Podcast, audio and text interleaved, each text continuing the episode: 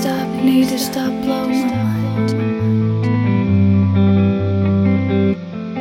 And if your job just destroy it, you need to go, need to go, need to go, stop disappointed.